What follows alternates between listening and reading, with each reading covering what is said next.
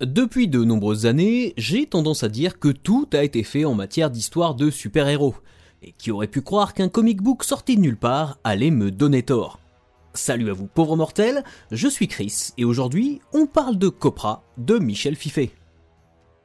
Je ne vais pas y aller par quatre chemins, la série de comics dont je vais vous parler me semble largement sous-estimée de manière générale, et plus particulièrement par les lecteurs français qui sont totalement passés à côté de la pépite qu'est Copra. Réparer cette injustice me paraît essentiel, et j'espère que l'écoute de cet épisode vous donnera envie de plonger dans ce qui est sûrement la meilleure chose qui soit arrivée au comic book de super-héros ces derniers temps.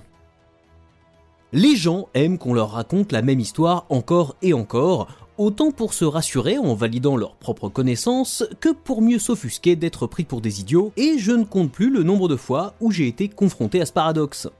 D'un côté, une partie du public se plaint de la redondance et du manque d'originalité des comics de super-héros, de l'autre, les tentatives de certains auteurs pour surprendre le lectorat ou sortir des sentiers battus, que ce soit graphiquement ou scénaristiquement, sont souvent victimes de réceptions désintéressées, voire hostiles.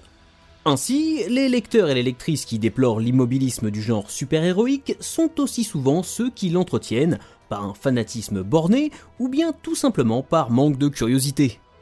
Heureusement, il arrive que des artistes visionnaires fassent prendre au médium des virages novateurs qui définissent de nouveaux standards, sans pour autant renier leur héritage. C'est le cas de Michel Fiffet, né en 1979 à La Havane, qui commence à se faire connaître au début des années 2010 en réalisant de courtes histoires autour de Savage Dragon, le héros de Eric Larson chez Image Comics. En 2012, il débute en auto-édition sur son label Copra Press la publication de Copra, série dont il est à la fois le scénariste et le dessinateur, qui va rapidement recevoir d'excellentes critiques de la part de la presse et des sites web spécialisés en comic books.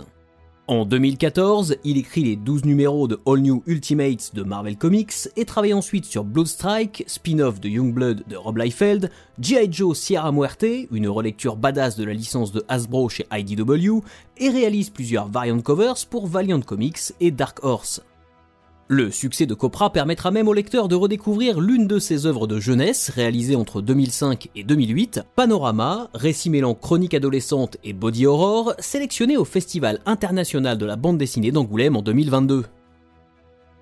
Dans Copra, sa création phare, une équipe hétéroclite de mercenaires dotés de super pouvoirs intervient dans les situations les plus désespérées et ses membres ne tirent aucun honneur public de leurs actes héroïques.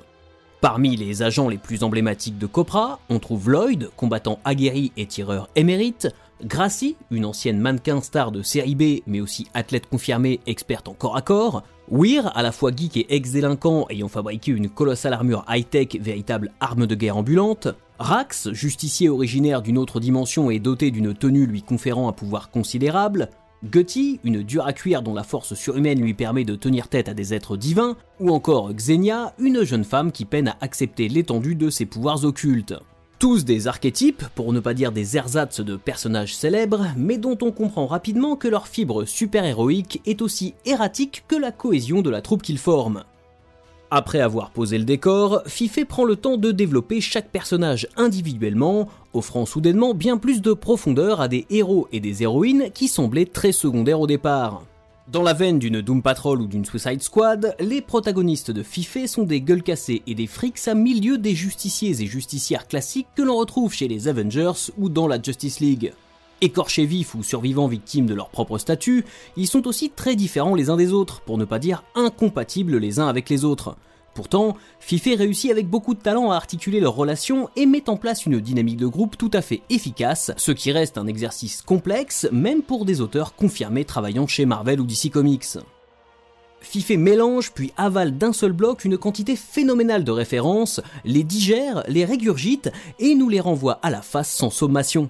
Dans Copra se côtoient les explosives visions cosmiques de Jack Kirby, le mysticisme misanthropique de Steve Ditko et la fureur graphique de Frank Miller, pour un résultat qui ne cesse de gagner en qualité au fur et à mesure des numéros, l'artiste affinant peu à peu son propre style pour créer des scènes toujours plus spectaculaires et brillantes dans leur conception.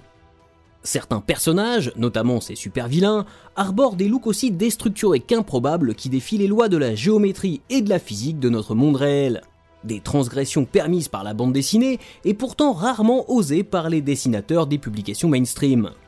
Grâce à ce parfait amalgame d'influences, nourri de près d'un demi-siècle de comics de super-héros, Copra peut revendiquer être l'apogée du genre, mais aussi du format comic book, car Fifé, dans son découpage, joue autant avec le fond qu'avec la forme standardisée des planches pour pousser la narration graphique à un niveau bien trop rare dans la bande dessinée américaine. Étant fan de comics depuis mon plus jeune âge, j'y vois un véritable accomplissement. Comme si le créateur derrière cette BD avait su capter tout ce qu'on aime dans les histoires de super-héros et l'avait porté à maturation pour en donner sa propre version, plus folle, plus dure et parfois pratiquement extatique. Ce n'est pas très étonnant, dans le sens où, en tant que fils d'immigrés cubains, Fifé s'est lui-même servi de ses lectures de jeunesse pour s'imprégner de la culture des États-Unis, ce qui, par certains aspects, rejoint la façon dont nous sommes nous-mêmes, en France, exposés au soft power américain et marqués par ses codes les plus forts depuis notre plus tendre enfance. C'est finalement l'une des grandes forces de Copra, ne pas tenter de singer les classiques en espérant rivaliser avec eux, mais bel et bien proposer une vision nouvelle par un auteur qui a lui-même dû trouver sa place dans un système qui n'était absolument pas le sien à l'origine. Et si l'incomparable style graphique de Fifé demandera peut-être un peu de temps d'adaptation à une partie des lecteurs, l'effort minime pour accéder à son univers sera rapidement récompensé. Si des pierres angulaires de la bande dessinée de super-héros tels que Watchmen pouvaient déjà être vues comme un couronnement du genre, Copra compte indéniablement parmi les quelques modèles qui incarnent l'aboutissement moderne de la formule, dont il irradie un amour viscéral hyper communicatif. Un point culminant qui n'est peut-être que temporaire, mais qui, malgré sa coriace confidentialité auprès du grand public, saura sans aucun doute marquer les esprits des auteurs de demain qui feront évoluer les récits super-héroïques vers de nouveaux horizons. Pour faire simple, si vous trouvez que les comics de super-héros d'aujourd'hui sont mauvais, c'est peut-être tout simplement parce que vous ne lisez pas les bons.